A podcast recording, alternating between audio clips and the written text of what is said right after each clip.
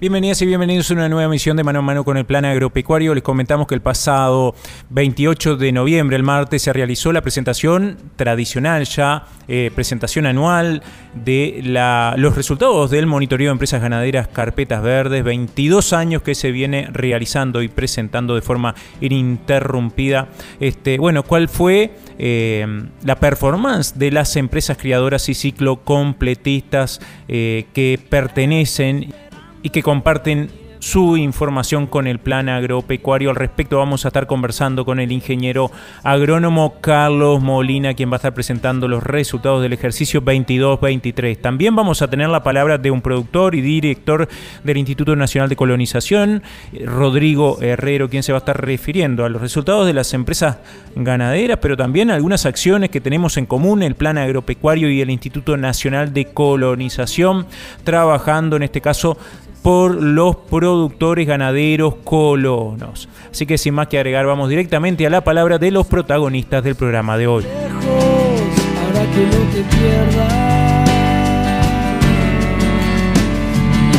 Como comentábamos, estuvimos la pasada jornada del martes 28 de noviembre en la presentación de resultados de monitoreo de empresas ganaderas. El ingeniero agrónomo Carlos Molina presentó en esa jornada eh, los resultados de las empresas de ciclo completo y creadoras de diferentes zonas del país y a nivel general, bueno, Evidentemente los resultados no son los pretendidos por todos a nivel productivo, tampoco este, pensando en los ingresos de las empresas, pero a todo esto se va a estar refiriendo Carlos Molina. Buen día Carlos, un gusto estar conversando contigo.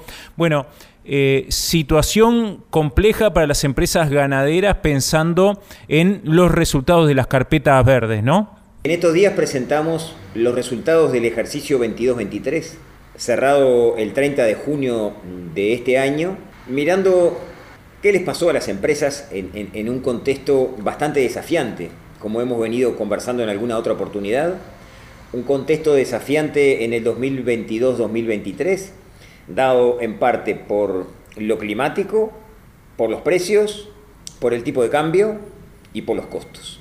Pero antes de entrar al contexto, brevemente comentar que este programa de monitoreo, que tiene 22 años, como les decía, de funcionamiento, es un programa este, que involucra a todo el equipo técnico del plan agropecuario. Nosotros somos la cara más visible junto con el ingeniero Gelfi, pero involucra a todo el equipo técnico del plan agropecuario.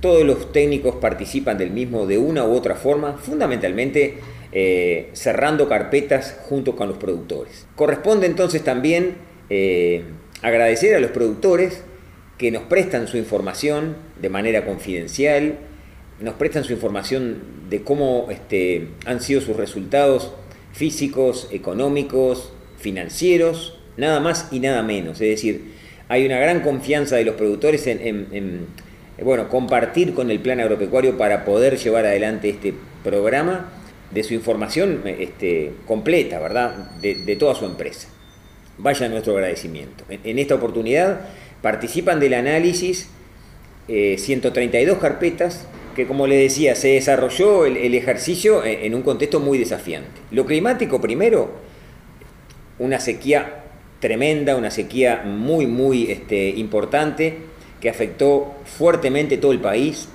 en primavera, verano y gran parte del otoño, 22, 23 precedida de dos secas anteriores en primavera y verano también, o sea que se agravó la situación fuertemente. Esa sequía que afectó la producción de pasto y que afectó a las aguadas, afectó los niveles de producción logrados por las empresas, afectó la productividad. Los kilos producidos por las empresas se redujeron respecto al año anterior en el entorno del 10 al 15%. Las más afectadas fueron, fueron las empresas del norte, nosotros agrupamos las empresas en dos, grandes grupos, norte y litoral norte, fundamentalmente sobre suelos de basalto, y este, noreste y centro, fundamentalmente sobre las sierras del este y las colinas del este. Las empresas del norte fueron las más afectadas desde el punto de vista productivo, perdieron entre 15 y 16% de producción, tanto los ciclo completo como los criadores y las empresas del este perdieron en el entorno del 10% de producción respecto al año anterior. En primer lugar, entonces, afectación desde el punto de vista de la producción. Una baja en la dotación, eh, la decisión de ajustar la carga a la baja debido a la falta de comida, debido a la falta de pasto, fue tomada por los productores y, y la dotación bajó entre 5 y 10%, que es una baja importante, como lo fue la baja de la producción recién comentada. Se perdieron praderas, se perdieron mejoramientos, se, perdieron verdeos de verano que no se pudieron implantar, se perdieron verdeos de invierno que tampoco se pudieron implantar por la seca que decíamos de otoño. Es decir, también la sequía no solo afectó la producción, sino afectó eh, las pasturas y eso se carga a los costos de producción.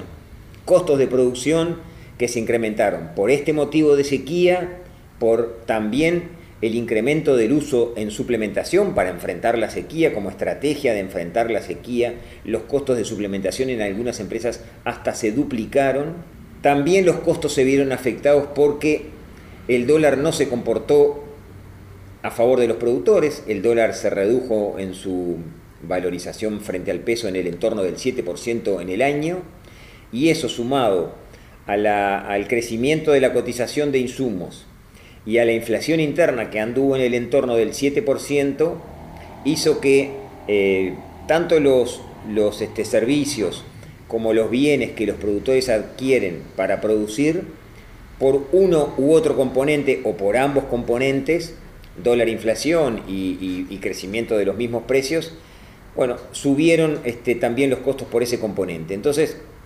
tenemos menos producción por la seca, más costos de producción por la seca, pero también por, por, esto que comentábamos recién de los precios de los insumos y los servicios, y menos precio de venta de los, de los productos que los productores venden. Eh, vacunos, lanares y lana, en términos generalizados, descendieron las cotizaciones de venta con respecto al año anterior, que este, se puede eh, eh, promediar en el entorno del 10-12% la caída del precio de, los vacunos, entre 15 y 20% la caída del precio de venta de los ovinos y la lana, una mención especial. El precio de las lanas más gruesas bajó entre 10 y 15% y además una gran dificultad para su comercialización durante el ejercicio 22-23 que todavía persiste. Las lanas más finas sí subieron en el entorno del 10-12%, que fue el único producto que incrementó su valor en el ejercicio 22-23 respecto al 21-22. Recordamos que el 21-22 fue de precios inéditos, ¿verdad? De precios este, inéditos por lo alto, por lo elevados, tanto de haciendas vacunas como de lanares. Bueno, en este ejercicio no se pudo repetir esa situación y los precios bajaron eh, como les decía, en, los porcentajes que, que ya les comenté. Combinación perfecta para tener resultados bastante pobres. Menos producción por la seca, más costos por la seca y por la suba de precios de los insumos y servicios, menos precio de venta, excepto la lana fina. En definitiva, menos resultados para las empresas monitoreadas por el Plan Agropecuario. Respecto al 21-22, que como decíamos fue un año muy bueno, el 21-22 en promedio, las empresas habían logrado 129 dólares de ingreso de capital, resultado antes de pagar renta e intereses. Hoy ese promedio baja a 62 dólares, es decir, baja a la mitad el resultado de este 22-23 en términos generales respecto al 21-22. En moneda corriente estamos hablando, ¿verdad?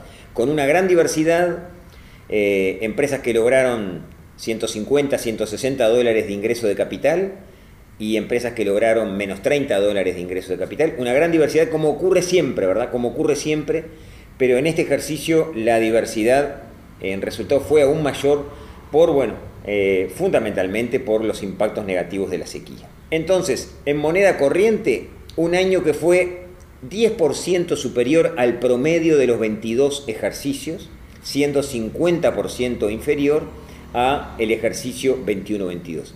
Ahora bien, para tener una mirada más completa de, dónde ubicamos al 22-23 después de un año muy bueno como el 21-22, conviene mirar los resultados, ingreso de capital, en moneda constante, en dólares constantes. Eh, hecho ese análisis, el resultado baja 50%, para ser más precisos, permítanme, 57% por debajo del 21-22, es 24% menor que el promedio de los 22 años en moneda constante, y empezando de abajo, por lo, de los 22 ejercicios que tenemos, es el cuarto peor ejercicio, empezando de abajo. Entonces, una ubicación más, más concreta creo que nos da, con, con, con más este, eh, indicación de, de, de, dónde está, de cómo es este ejercicio 22-23, muy duro, muy desafiante, muy flaco en sus resultados, que, bueno, que los productores tuvieron que, que, que, enfrentar y tomar decisiones permanentemente. Y a propósito de, de, tomar decisiones permanentemente, que es lo que hacen los productores, tomar decisiones permanentemente, pero en un escenario permanentemente desafiante además, ¿no?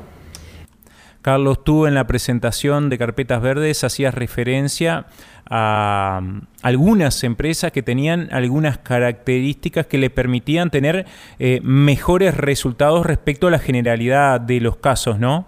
Esas empresas que, que superan mejor este tipo de, de eventos adversos son aquellas empresas que tienen como característica tener el tema infraestructura bastante resuelto. Sombra, agua, empotreramiento, que les permita manejar el recurso clave que es el campo natural. Un campo natural bien manejado, trabajado con disponible en general por arriba de los 5 centímetros, lo que nosotros denominamos en el plan trabajar con pasto, me da más este, flexibilidad, me da más capacidad de adaptación. Un, campo natural trabajado con más disponible, eh, un campo natural trabajado además con el aporte de áreas de alta producción de forraje, es decir, estas empresas tienen áreas que complementan al campo natural, que tienen praderas, que tienen verdeos y o que tienen mejoramientos forrajeros. Este, esas áreas con alta producción de pasto les permite manejar mejor el campo natural, le da un alivio y le permite manejarlo mejor. Entonces tienen infraestructura resuelta, tienen áreas, áreas estratégicas de alta producción de pasto, manejan los remanentes cuando salen los ganados, le dan descanso a diferentes potreros en distintos momentos para su este, semillazón y para la acumulación de pasto para este, que sea utilizado después. Utilizan la suplementación como suplementación de los ganados alimentados a pasto. Y además de estas cuatro grandes características, sin entrar en mucho más detalle como a manera de síntesis, tienen un monitoreo de lo que pasa con el pasto, presupuestan el uso del pasto, de eh, monitoreo de la condición corporal de sus ganados, tanto del rodeo de cría como de sus recrías, a través de la condición corporal, a través de la evolución del peso, a través del monitoreo permanente de, cómo están para saber qué decisión tomo y en qué potrero o qué decisión de manejo eh, involucro a esa categoría o a ese lote. Y también monitorean lo financiero, lo económico, de manera de tener un monitoreo completo de tres grandes este, componentes de la producción, el pasto, el ganado y los resultados que voy logrando. Y con un ojo muy fino sobre lo financiero, sobre la caja. Este, para esto se requiere un, gestor con alta capacidad de gestión, con, con alta capacidad de tomar decisiones eh, en secuencia. No hay una decisión mágica, sino que hay una serie de decisiones que van construyendo este, esta empresa con más capacidad de adaptación imprescindible con más resiliencia imprescindible en estos tiempos que corren, con más sostenibilidad, con el objetivo de producir, vivir y conservar. Agradecemos a Carlos por compartir esta información, los tradicionales, las, tra las, tradicionales carpetas verdes que se presentan a fin de año, que comprenden el ejercicio 2022-2023 y bueno, resultados que podríamos catalogar para el olvido. Nosotros continuamos con más mano a mano con el plan agropecuario en el próximo bloque conversando con Rodrigo Herrero sobre los resultados de carpetas verdes, pero otros proyectos que se vienen eh, llevando a cabo entre el plan agropecuario y el Instituto Nacional de Colonización.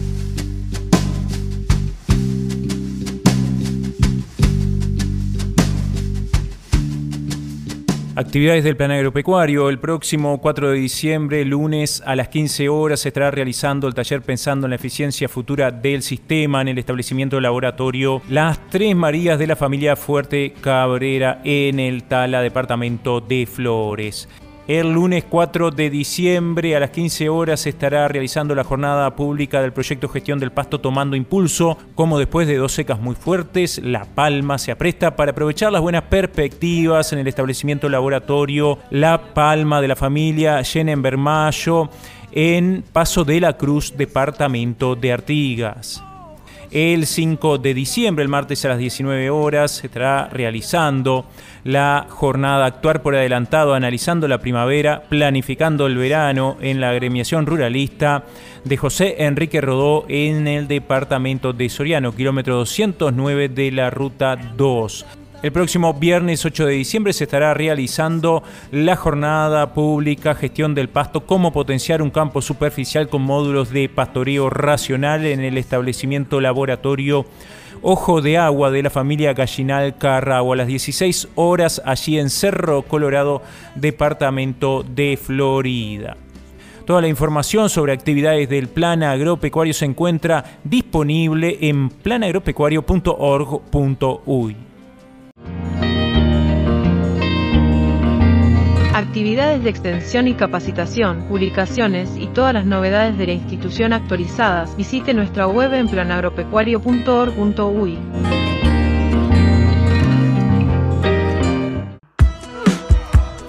También en el marco de la presentación de resultados de monitoreo de empresas ganaderas Carpetas Verde pudimos encontrar varios actores relacionados, productores, eh, técnicos. En este caso tuvimos la oportunidad de charlar con eh, Rodrigo Herrero, quien es directivo, además de productor, del Instituto Nacional de Colonización, presente en esta oportunidad en el evento. Conversamos con él sobre carpetas verdes, pero también eh, algunas acciones que se están planificando o ya se están llevando a cabo por parte del Instituto Nacional de Colonización y el Plan Agropecuario. Rodrigo, es un gusto que estés en mano a mano con el Plan Agropecuario. Capaz que la primera pregunta eh, tiene que ver con este evento, con carpetas verdes, y bueno, ¿cuál es la situación actual del productor? Capaz que referenciándose también a los resultados que se mostraron en esta oportunidad. Bueno, no, lo de las carpetas, eh, las reuniones anuales que hacen en el plan, mostrando un poco la situación, este, siempre sirve para, llevar a, tierra un poco lo que uno visualiza. Este, primero como productor y además uno también en el cargo que está como director, viendo la situación de los productores cuando anda recorriendo. Y, la actividad mía me, hace andar como, como, ustedes por todas partes del país, viendo eh, las dificultades con las que se nos está viniendo ahora, que por mucho que empezó a llover, como hoy también decía el ministro de la reunión, Gracias a Dios estamos recuperando el tema pastura. El tema aguada en algunas zonas, en la zona mía como productor aún no lo hemos recuperado, pero tenemos la esperanza de que se dé así. Pero las consecuencias son para adelante, ¿no? Yo ahora, una de las charlas cuando hablaba Simeone de herramientas para poder sobrellevar este, esta época de entores, los criadores, este, que también los ganados van a llegar con los retos ahí a parir y hay que conseguir unas buenas preñeces. Hay eh, un montón de herramientas en, paralelo que hay que tomar este, para, para, para adelante salir de esto que viene complicado. Eh, uno también lo ve, el tema de nos, nos endulzamos nosotros, nosotros como productores no miramos los 20 años para atrás.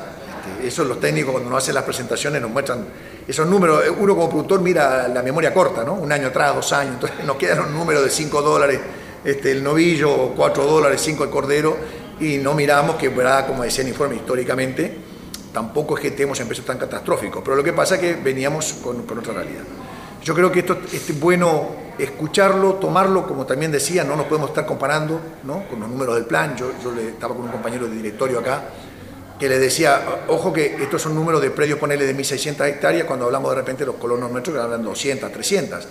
A su vez también, dentro de los productores que puedan ver esto, de repente alguno con mil y pico hectáreas tampoco pueda compararse exactamente porque hay circunstancias, en realidades que pueden hacer un matiz, que en esto... Eh, sea, sea importante y, que no, no, puedas hacer las mismas medidas de, control.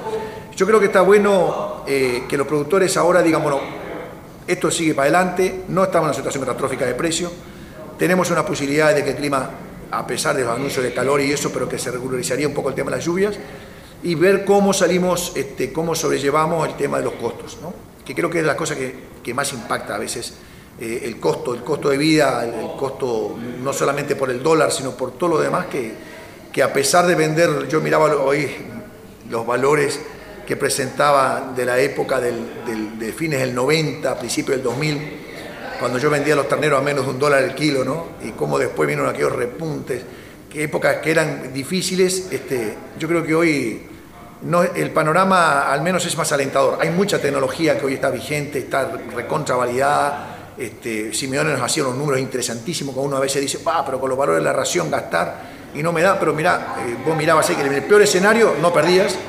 Así que creo que son como, bueno, ahora el reto es salir a difundirlo, eh, ustedes como plan, nosotros como instituto, este, poder hacer llegar a la gente estas situaciones para ayudarlos a tomar las medidas de aquí a futuro. Algo de eso se está realizando, ¿no? Porque las instituciones se han acercado justamente eh, para eh, tener iniciativas en común al respecto. Sí, justo estábamos hablando fuera de micrófono con tus compañeros de, este proyecto que estamos encaminados hace ya un tiempo, que todo lo público a veces lleva más tiempo de lo que uno espera. Este, estamos participando activamente con colonos en grupos plan, estamos a nivel de todo el territorio, aparte del grupo que el instituto está Plano Pecuario está manejando. Hemos agregado grupos de colonos en todo, el, todo el territorio, como te decía. Y a su vez estamos también incursionando de hacerles llegar la herramienta del registro, de la carpeta verde, que les habla de aquellos números que mostraban ahí, algunos de esos números eran de la empresa mía en la década del 90-2000. Este, soy un convencido de lo que la herramienta que significa para un colono, para un productor, este, saber bien cómo está parado, en lo que económico, en lo productivo, en la ayuda de tomar decisiones, también el tema de los grupos ayuda en eso. Y eso lo estamos llevando también a nivel del instituto, con los recursos que la colonización tiene, tenemos cerca de 3.000 productores repartidos por todo el país, este, alentarlos a, entrar en este proyecto de, ser parte de, los, de, las carpetas. Vamos a decir que, ¿cuál es el, sueño de uno? Vamos a decir, como instituto, como, como colonización, es poder tener una presentación de número de carpetas de colonos. Que, que, que, dentro de la presentación que hacen en el plano agropecuario haya un paréntesis que diga en el perfil de los colonos, que tenemos los registros, que ahí estamos hablando de repente de sistemas criadores de 200, 300 hectáreas, o estamos hablando de sistema agrícola ganadero, pero de, de, de 150, o de lechero de 70, 80, tener una información con el aval que nos da el plan, que ya tiene el, expertise de llevar este tipo de, de, registro eh, hacia la sociedad de cómo da, qué resultado dan las políticas públicas, qué resultado da la política de un instituto que tiene 75 años de historia y cómo eso se refleja en la calidad de vida de la gente. Entonces estamos en ese, en ese reto. Este, vamos a lograr en el año 2024 empezar ya a tener los primeros registros. Este, y bueno, eh, esperemos que a los que estén escuchando colonos, que estén en esto, se arrimen a la regional, Estamos disponibles ahora, en breve vamos a estar además haciéndoles llegar lo que es la carpeta de campo, este, así que eh, a posterior también algunas computadoras se van a estar haciendo llegar a algunos colonos que quieran entrar en este proyecto, así que nada, apoyar esto les va a servir para todos y nos va a servir a todos como sociedad también una propuesta interesante, esto que tú también mencionabas, de grupos plan y el Instituto de Colonización trabajando en esta metodología de extensión que en particular por tu parte ya tenés experiencia y seguramente es bien valorada. Sí, yo estoy convencido. Yo integré muchos años el grupo Francia Navarro este, con el ingeniero Larran Bebere, que era nuestro técnico, psicólogo, todo y la verdad que eh, yo cuando veo la realidad de los colonos y que, como te digo, lo que puede hacer Artigas o temas para Rivera, para Cerro Largo, acá para el sur, este, eh, son áreas chicas, eh, gente joven, con muchas ilusiones, con mucha, a veces con formación y a veces no con tanta formación, sino con vocación. el tema de la herramienta de los grupos te ayuda a abrir la cabeza porque ves otras realidades con pares tuyos. ¿no? Tú, salí de tu, de tu predio y de repente vas a otro y ves cómo solucionan un problema que vos no lo has podido resolver y lo ves de la manera práctica. a mí me parece que es una herramienta que ayuda a mejorar la calidad de vida de la gente, el poder acceder a, la tecnología, pero vista en el territorio con gente que la está aplicando, este, y, a saber cuando el tema del registro, que puede ser tedioso, miren que, y, para mí lo era, pero llevar todos los, gastos, qué invierto, qué no invierto, te, te ayuda a orientar y decir, mira, estoy errando en verdad, estoy escatimando en algo y en verdad estoy derrochando en otro y el resultado no me da. Y eso, al transcurrir de los años, yo lo viví en mi experiencia como grupo eh, y el grupo en que yo estaba sigue vigente, sigue trabajando, eh, marca la diferencia de, de, seguir o no seguir, porque a veces pasa por, si no haces el clic, este, terminás expulsado del sector. Este. Y los colonos que manejan áreas más chicas, que manejan una renta más competitiva si se quiere, pero que es renta igual que hay que pagarla y hay que producir para ello. Eh, también saber qué impacto tiene esa renta dentro del sistema operativo y cómo a su vez en algún momento complejo la herramienta de tener un registro histórico del sistema productivo te puede ayudar a defenderte ante un directorio que tome alguna medida para contemplar problemas que tuviste sanitario y que este año el sistema productivo no te va a pagar la renta, a pesar que sea un poco baja, y, y te da un respaldo para poder defenderte mejor. Yo creo que son herramientas que suman por eso que aliento mucho esto e intento en mi trabajo reflejar mi experiencia de vida en el campo este, para que la gente que está en lo mismo o gente que está empezando un proyecto puedan avanzar y, bueno, y desarrollarse. ¿no? Gracias, Rodrigo. A ti, un gusto. Teníamos la palabra de Rodrigo Herrera, eh, director del Instituto Nacional de Colonización y también productor agropecuario de Río Negro.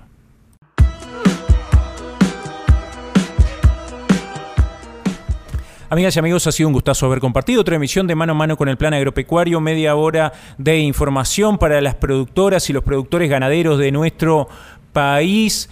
En este caso, con los resultados de Carpetas Verde, lamentablemente era obvio, se podía esperar, se podía inferir que iban a ser este, negativos. Respecto, claro está, a ejercicios anteriores donde la producción y el ingreso de capital fue mucho mayor, pero era de esperar esta disminución en estos aspectos. También la palabra de Rodrigo Herrero se está trabajando en contrapartida para este, pensar en mejores resultados. Claro, no están determinados solamente por el nivel de aplicación de tecnología, el nivel de manejo, pero es parte importante para lograr este, la sustentabilidad predial cuando no se pueden mover las variables que son externas de la empresa. Bueno, y bueno, sobre esto conversamos también con Rodrigo Herrero y también sobre las políticas que se están llevando a cabo entre el Instituto Nacional de Colonización y el Plan Agropecuario. Acciones tendientes a mejorar justamente los ingresos y la calidad de vida de los colonos. Nosotros nos reencontramos la próxima semana para compartir otra emisión de Mano a Mano con el Plan Agropecuario. Hasta entonces.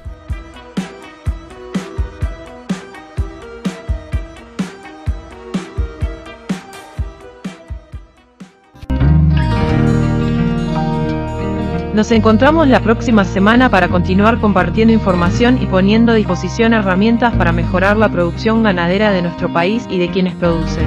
Plan agropecuario, en el campo y con nuestra gente.